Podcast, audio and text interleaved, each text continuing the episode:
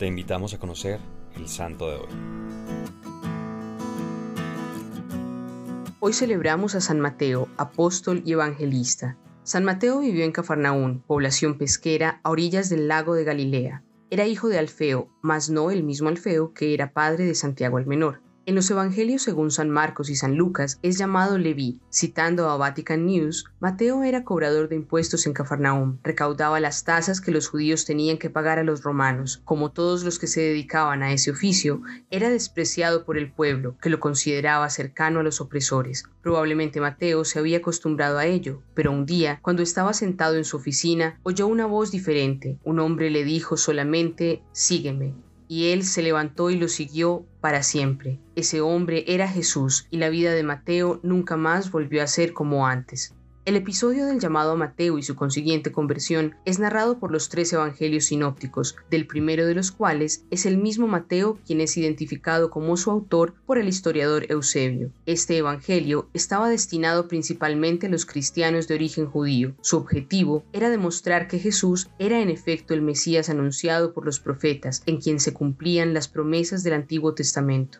Varias fuentes afirman que fue originalmente escrito en arameo. En dicho evangelio aparece denominado o autodenominado como Mateo el publicano. También se hace mención de él en los Hechos de los Apóstoles. Luego de la ascensión del Señor y en respuesta a la misión que él les encomendó a sus apóstoles, San Mateo predicó varios años en la región de Judea y en los países cercanos. Fuentes apócrifas dicen que, posteriormente, evangelizó en Persia y Etiopía, donde, después de haber resucitado a la hija del rey Egipo, fue martirizado por oponerse al matrimonio del rey Irsiaco con su sobrina Ifigenia, quien se había convertido al cristianismo. Otras fuentes afirman que Mateo murió por causas naturales. Sus reliquias se encuentran en la Catedral de Salerno, en Italia. La liturgia de hoy nos recuerda que, luego de haber sido llamado por Jesús, Mateo lo invitó a su casa y le ofreció un banquete, al que asistieron otros publicanos y pecadores, lo que generó incomodidad y críticas por parte de los escribas y fariseos, a las que Jesús respondió diciendo, No tienen necesidad de médico los que están sanos, sino los que están enfermos.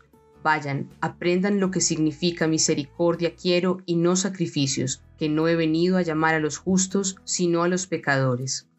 Así como Mateo lo dejó todo, sus seguridades, sus riquezas, su pecado, para seguir a Jesús luego de saberse perdonado, visto y llamado por Él, que nosotros también tengamos por tarea, hoy y siempre, abandonar aquello que nos impide seguir a Cristo. Señor Jesús, Danos tu mirada para poder ver a los demás y a nosotros mismos con los ojos de tu misericordia, que como Mateo te invitemos a nuestra casa, a nuestra vida, y acojamos la misión de anunciar tu buena nueva al mundo entero, empezando por los nuestros. Cristo Rey nuestro, venga tu reino.